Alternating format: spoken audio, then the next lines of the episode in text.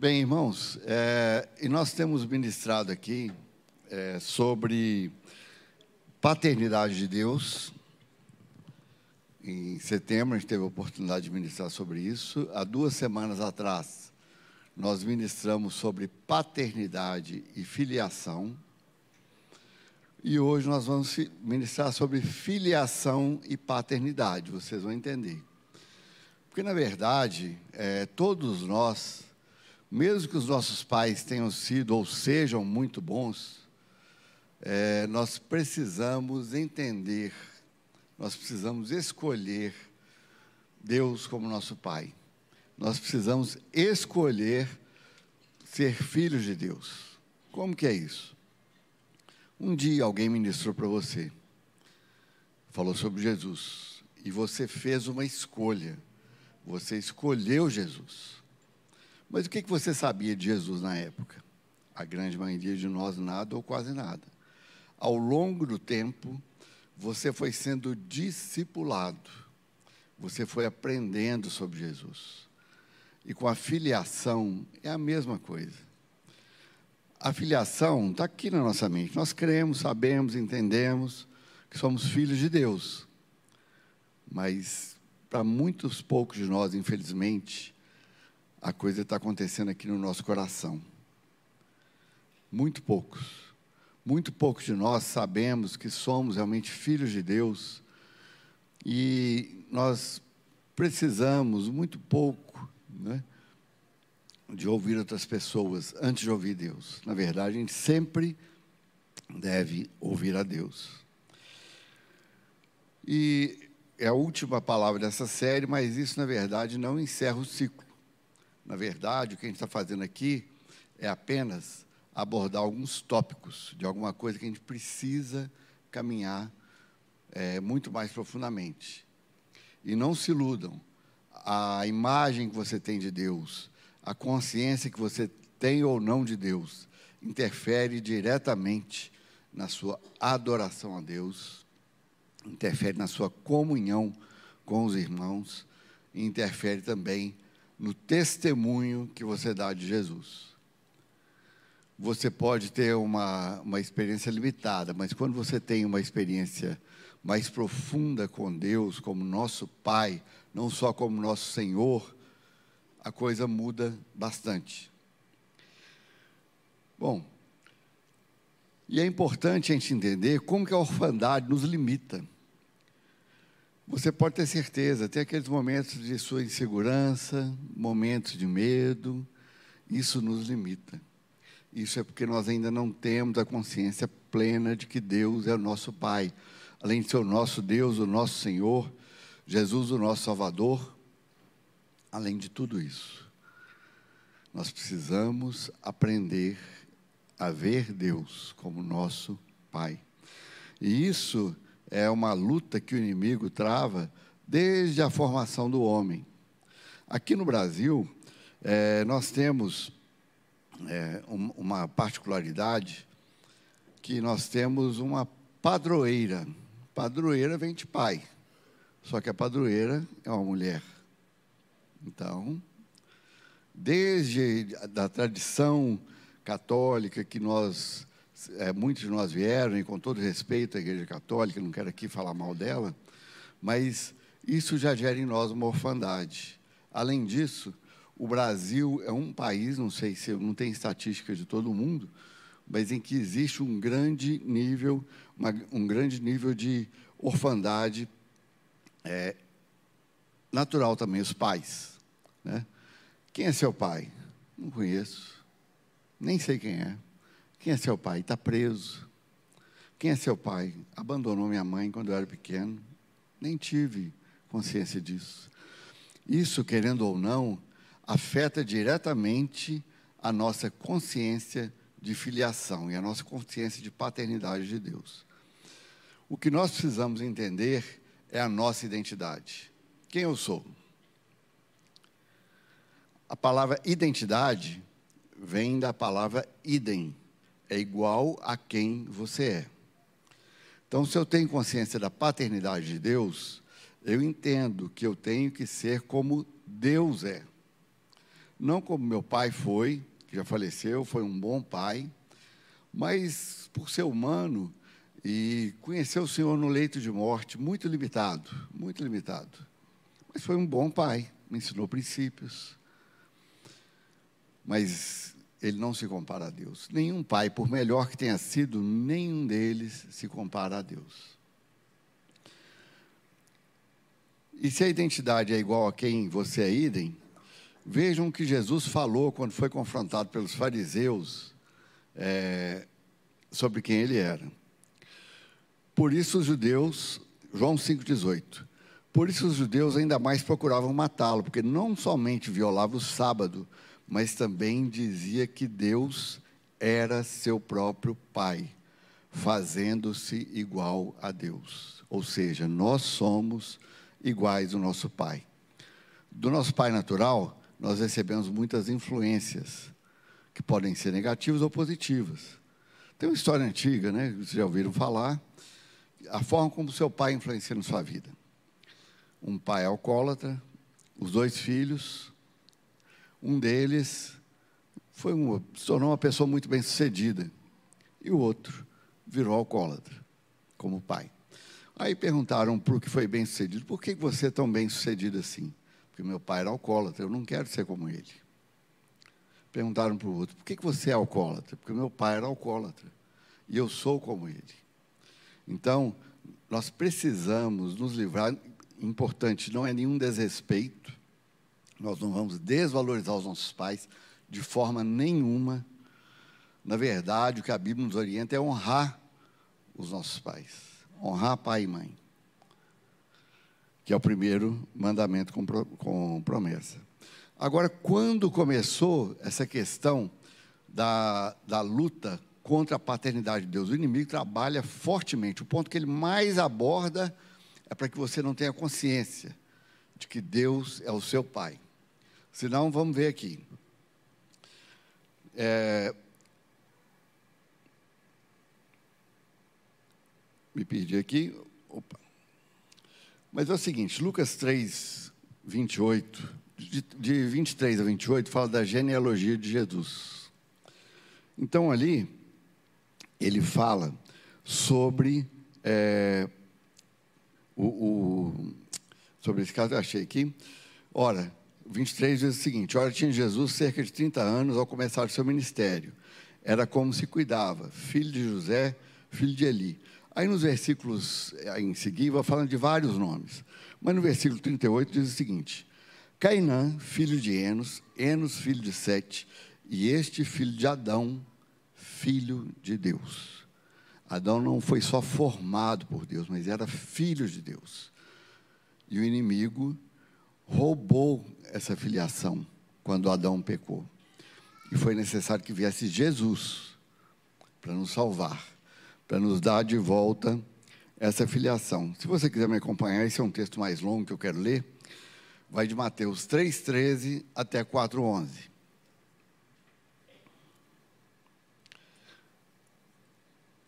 Para vocês terem é, a visão da importância que nós temos de ouvir a voz de Deus, de termos comunhão com Deus, de termos intimidade com Deus. E essa consciência ou não interfere diretamente nisso. No 13, começamos com o batismo de Jesus. Por esse tempo, dirigiu-se Jesus da Galileia para o Jordão, a fim de que João o batizasse. Ele, porém, o dissuadia, dizendo: eu é que preciso ser batizado por ti, e tu vens a mim? Mas Jesus respondeu: Deixa por enquanto, porque assim convém, nos convém cumprir toda a justiça. Então ele o admitiu. Batizado Jesus, presta atenção, saiu logo da água, e eis que se lhe abriram os, os céus, e viu o Espírito de Deus descendo como a pomba, vindo sobre ele. E eis uma voz dos céus que dizia: este é o meu filho amado em quem me comprazo. A gente sabe que Jesus era 100% homem e 100% Deus. Alguém que acha que Jesus tinha dúvidas se ele era filho de Deus? Certamente ele não tinha dúvida. Ele sabia que ele era filho de Deus. Agora, foi importantíssimo o, essa voz vindo dos céus. Este é meu filho amado em quem me compraz. Continuando aí, nós vamos ver a tentação de Jesus, a partir do capítulo 4. Diz o seguinte: A seguir, foi Jesus levado pelo Espírito ao deserto para ser tentado pelo diabo. E depois de jejuar 40 dias e 40 noites, teve fome. Então, um tentador, aproximando-se, lhe disse: Pensa bem o que, que, que o diabo falou com Jesus. Se és filho de Deus, manda que essas pedras se transformem em pães. De 40 dias e 40 noites de jejum, ele estava com fome. Jesus, porém, respondeu: Está escrito: Não só de pão, de pão viverá o homem, mas de toda palavra que procede da boca de Deus.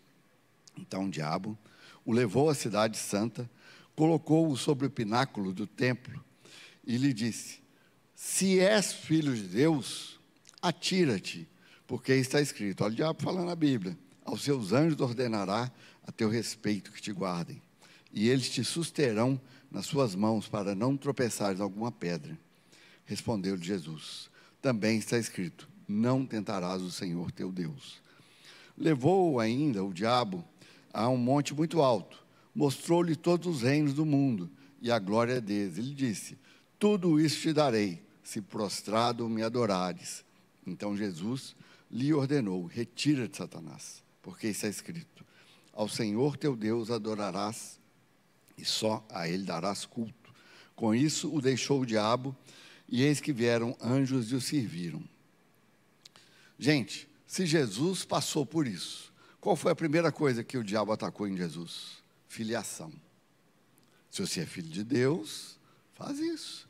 Se você é filho de Deus, faz aquilo.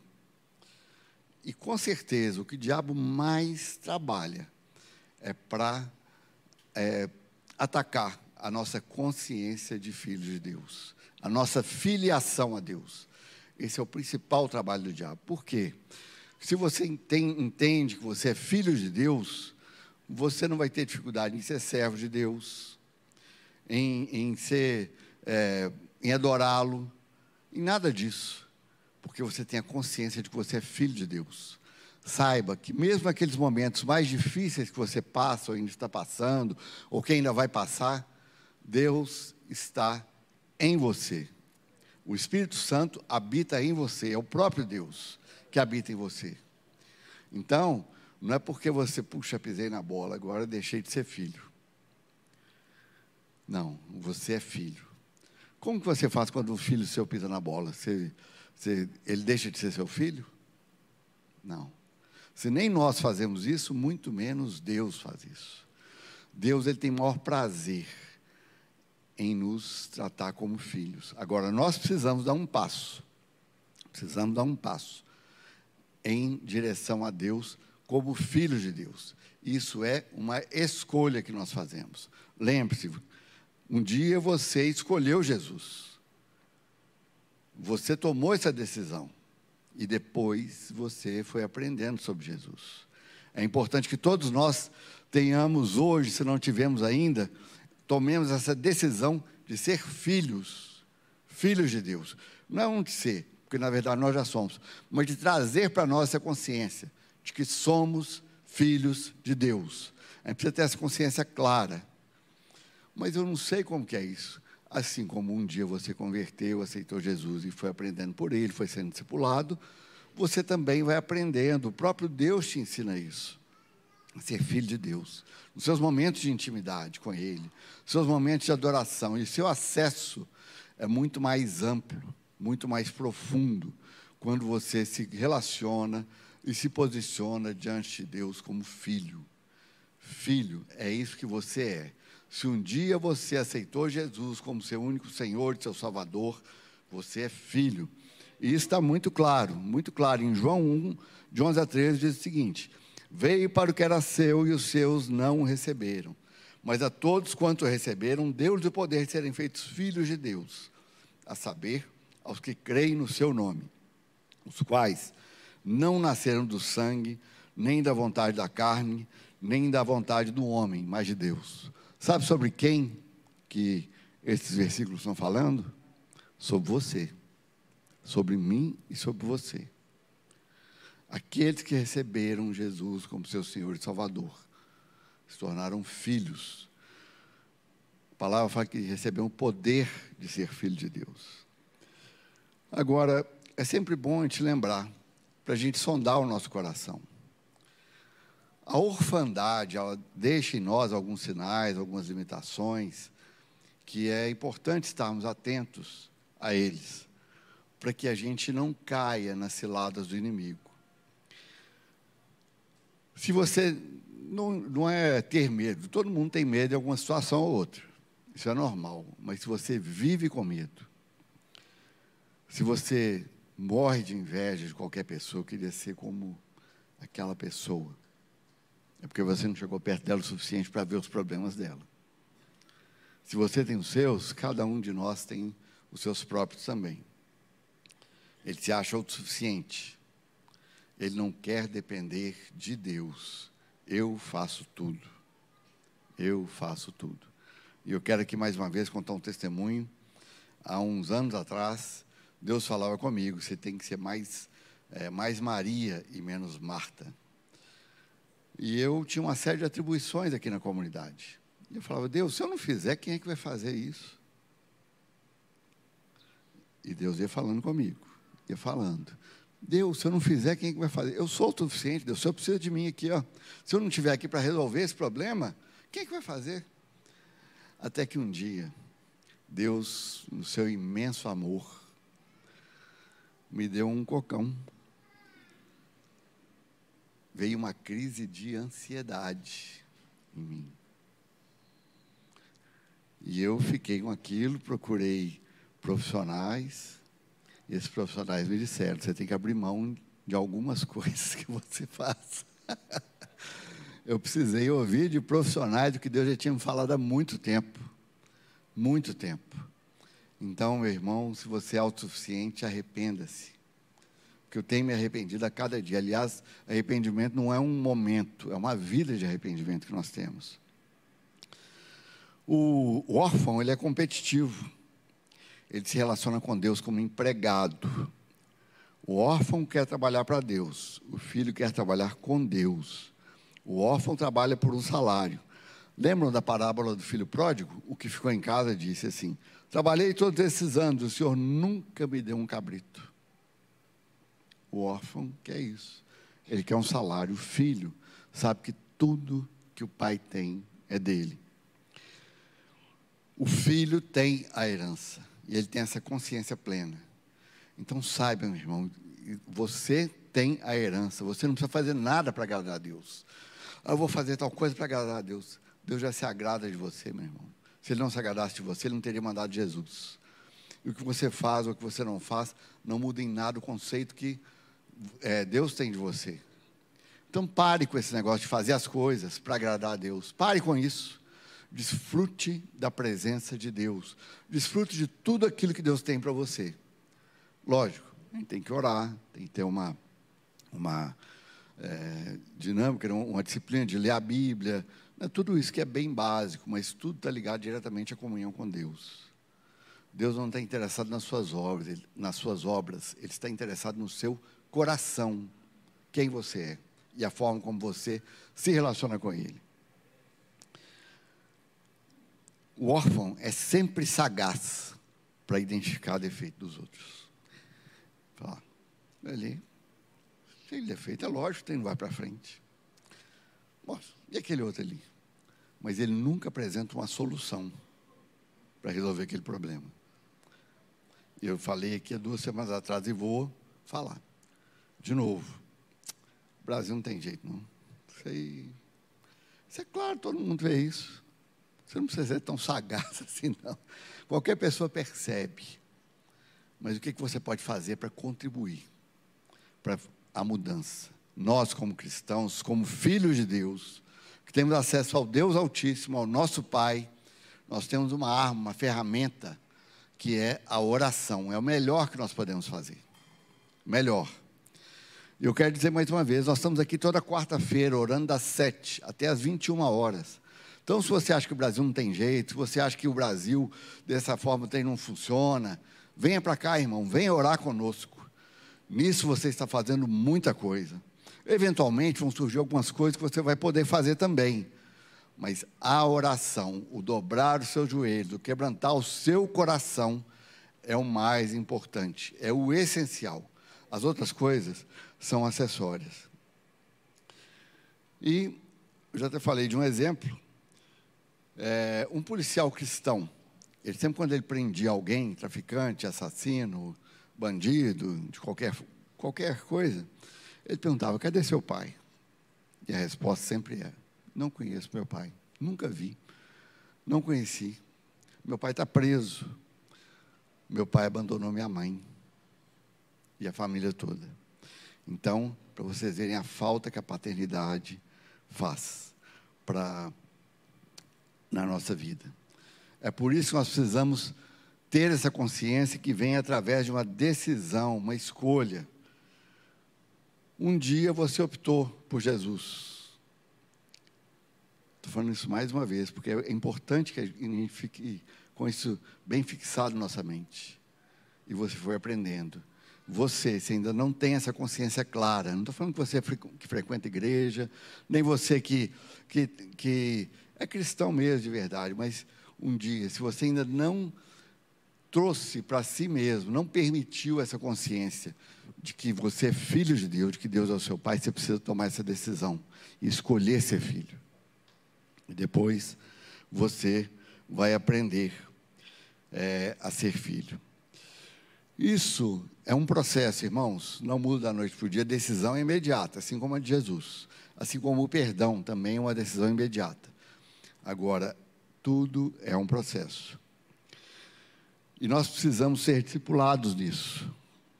Isso vai desde as crianças que estão na arca, os adolescentes da caverna, os jovens, os noivos, os jovens casais, e assim por diante, para não falar nós velhos, né? Nós velhos precisamos ser discipulados nisso. Precisamos. Porque significa que a maior parte da nossa vida cristã, se nós não temos ainda essa consciência, foi vivida sem ter Deus como nosso Pai, sim como Senhor, que é mesmo, nosso Salvador. Mas Ele é nosso Pai. É, nós podemos chegar a Ele, recostar o nosso peito. Você se lembra o que aconteceu com o filho pródigo? Quando ele estava voltando? O pai falou assim: Ah, agora você vem, né?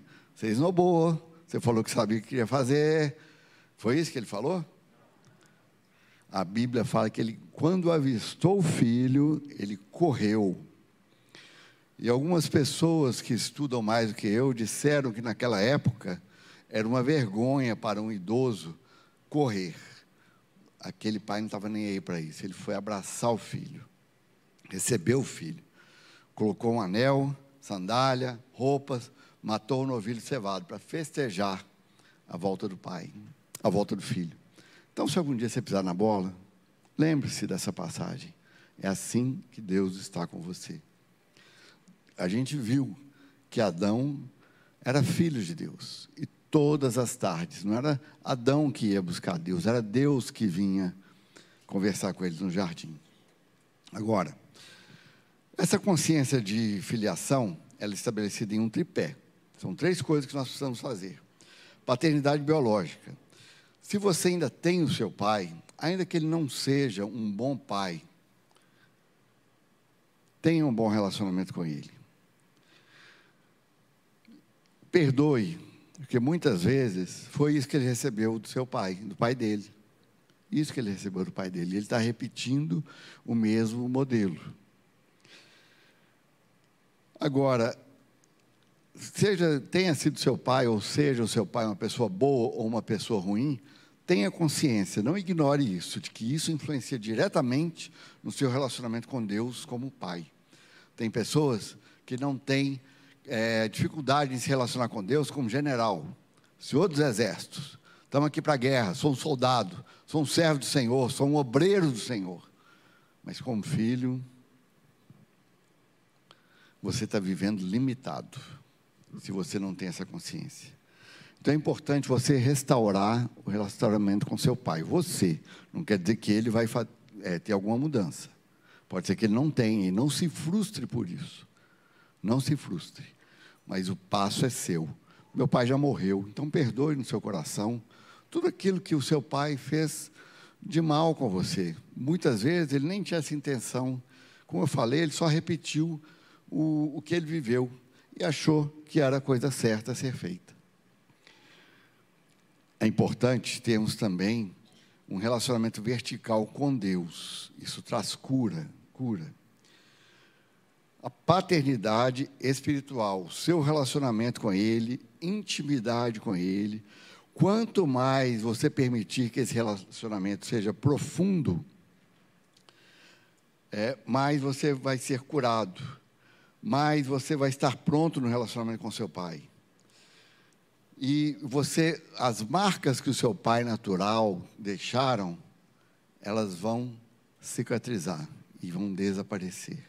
Se você tiver consciência de que você tem um pai que cuida de você, que zela por você, que te ama, acima de qualquer coisa. Assim como o nosso relacionamento com Deus na igreja é, ele é, é vertical, não é assim na igreja casa? Nós temos um momento vertical de adoração, oração, depois nós temos também um momento horizontal, que nós temos a, comunhão e vamos para a Bíblia, para a palavra. É importante que tenhamos também esse relacionamento horizontal. Nós precisamos orar e trabalhar para que exista uma paternidade eclesiástica, a paternidade aqui na igreja. Nós precisamos de pais mas nós não teremos pais se não tivermos primeiro filhos. Porque se, só se torna um pai, segundo a vontade de Deus, aquele que entende que é um filho, segundo a vontade de Deus. E onde que está a cura? Eu prometo que eu vou, é, não vou pedir para você falar nada, mas eu vou pedir para você olhar para o lado, para o seu irmão que está do lado. Olhe aí para ele. É aí que está a cura, é no seu irmão. A cura está no corpo de Cristo. O corpo de Cristo é que tem a cura. Porque o nosso relacionamento é individual com Deus e nós temos uma interdependência com os nossos irmãos. Então, como eu falei, esses, essas três ministrações, e essa é a terceira, eu estou concluindo é, por enquanto esse assunto são apenas tópicos, não tem nada de profundo aqui. O objetivo é só trazer para nós, só nos instigar a buscar a, a paternidade de Deus. E é importante é, a gente entender os sinais de Deus, o que Deus tem falado. Na semana passada nós tivemos aqui o culto da família. Quantos se lembram? Culto maravilhoso, sensacional. Família faz parte da, nos lembra de que nós temos uma família também em Deus, são os nossos irmãos. Quem se lembra o que, é que o pastor Lucas ministrou na ceia? Paternidade. Pastor Lucas ministrou na ceia paternidade. E quem se lembra, na, antes de eu ministrar no dia 3, acho que foi dia 26 ou 29, o pastor Robert até citou aqui qual foi a palavra que ele ministrou e, e pelo Espírito Santo de Deus, o pastor Jeremias também ministrou lá no oitava, no mesmo dia. Orgulho e humildade. Para isso, nós precisamos nos arrepender, porque eu vou dizer para vocês, isso não é fácil. A gente a toda hora quer tomar o rumo da nossa vida. A gente solta o cabo da nau e pega ele de novo. Então nós precisamos verdadeiramente soltar esse cabo deixar que Deus nos conduza. Porque nós precisamos de arrependimento. E o, seu, o ponto mais importante da sua vida com Deus, que dá livre acesso a Ele, é o arrependimento. E eu vou te dizer uma coisa: o arrependimento não vem de você. Não vem de você. Romanos 2,4. Paulo diz: Ou desprezas a riqueza da sua bondade, tolerância e longanimidade, ignorando que a bondade de Deus é que te conduz ao arrependimento? Se você se arrepende, meu irmão, se você tem um coração contrito, quebrantado, não é mérito seu, é mérito de Deus. Deus te ama e Deus te conduz ao arrependimento. E Ele te conduz ao arrependimento, porque nós precisamos ter um coração limpo, coração puro, contrito, para acessar o coração de Deus, para ouvirmos o que Deus tem para falar. Saiba disso.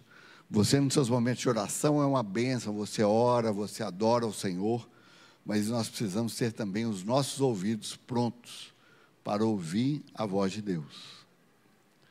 Já dei esse exemplo aqui algumas vezes, já estão até enjoados dele, mas é importante a gente lembrar. Aqui do lado tem um monte de torre de televisão e de estação de rádio. Por que, que nós não estamos vendo o que passa, o que essas torres transmitem, nem ouvindo o que as torres da estação de rádio estão é, falando? Porque nós não estamos sintonizados na frequência delas. Da mesma forma, o Espírito Santo fala em todo o tempo, em todo o tempo, em todo o tempo. E a palavra diz que ele ora por nós com gemidos inexprimíveis. Ele não consegue nem exprimir como que é esse gemido. Então o que nós precisamos é sintonizar na frequência do Espírito Santo. E como que a gente sintoniza na frequência do Espírito Santo? Com o coração quebrantado, humilde, como o pastor Robert falou, tendo a consciência de que Deus é o nosso Pai, além de ser o nosso Senhor. Nós podemos ser escravos de orelha furada, isso é uma bênção, que servem o Senhor por amor. Mas Deus nos quer em um nível muito mais alto do que esse. Ele quer se relacionar conosco como Pai e que nós estejamos prontos para nos relacionar com Deus como filhos. Bem, Romanos 8 fala muito da importância dos filhos de Deus. Fala dos filhos, é, das criancinhas e dos filhos maduros. Todos que são guiados pelo Espírito de Deus, esses são filhos de Deus. Você é guiado pelo Espírito Santo de Deus? Então você é filho de Deus. É importante você ter essa consciência. Desbloqueie esse negócio aí na sua cabeça, na sua mente, no seu coração. Você, quando você chega a Deus e você vive na presença dEle 24 horas por dia, você está se relacionando com o seu Pai. Saiba disso. E lembre-se, Romanos 8 também fala que a criação aguarda ardentemente a manifestação dos servos de Deus, dos obreiros de Deus. Não é isso não? aguarda a manifestação de quem? Dos filhos de Deus. Dos filhos. Então, suba a um nível mais alto. Seja filho de Deus. Você já é, na verdade. Tenha essa consciência de que você é filho de Deus. Tem acesso ao coração do seu Pai. Tem acesso a Ele. E nós precisamos aprender a dinâmica do corpo de Cristo. Se não tivermos a consciência de que somos filhos, nunca poderemos ser pais, nem ensinar a paternidade de Deus para aqueles que carregam um espírito de orfandade. Isso é o que se espera de nós, irmãos. Nós precisamos aprender a ser filhos, buscar o Senhor, nos relacionarmos com Deus como nosso Pai, ter consciência de quem nós somos. Aí nós poderemos discipular, nós poderemos ser pai, pais de outros que ainda vivem nesse espírito de orfandade. E olha, que o mundo traz uma série de fatos, não é brincadeirinha não, para falar, você não sabe, você não presta para nada, você não vale nada, olha só, você tentou e não conseguiu. Isso é o que o mundo e o diabo fala. Pode ser que o diabo, amanhã, hoje mesmo, diante de uma situação difícil que você vai viver, mas se você é filho de Deus, resolve essa parada aí, ué. Aí você vai tentar resolver na força do seu braço. Não. Eu resolvo as minhas paradas, é de joelho no chão, curvado, orando, me humilhando diante de Deus. Então é importante a gente ter essa consciência. Eu quero pedir para você ficar de pé, não está terminando o culto ainda não. Eu quero orar por cada um de nós, inclusive por mim. Senhor nosso Deus e Pai, nós te damos graças, Pai, por essa palavra, Senhor, por essa consciência. Senhor, nós oramos para que ela transforme o nosso coração. Não permita que saiamos daqui da mesma forma como nós entramos. Nós já tivemos maravilhas aqui nesse culto, Senhor. Tivemos uma hora de adoração, tivemos é, pessoas sendo recebidas na igreja, né, sendo apresentadas na igreja, crianças. Nós já tivemos testemunho de viagens missionárias, enviamos irmãos para uma viagem tanto de lazer quanto de missões. Senhor, o Senhor já tem movido aqui, Pai. O Senhor não precisa, na verdade, dessa palavra, mas eu, a minha oração é que o Senhor use, use aquilo que o Senhor colocou no meu coração. Tem colocado, que eu tenho procurado aprender, Senhor, do Senhor, para despertar essa consciência nos meus irmãos. Tantos que estão aqui, quantos que estão nos assistindo agora pelo YouTube ou que vão assistir no futuro. Senhor, que essa consciência de que nós somos filhos de Deus seja reinante em nós, seja plena nos nossos corações, não só na nossa cabeça, na nossa mente, para a gente entender isso, mas que ela penetre no nosso coração e, e nos transforme. É o que nós clamamos, Pai, em nome de Jesus.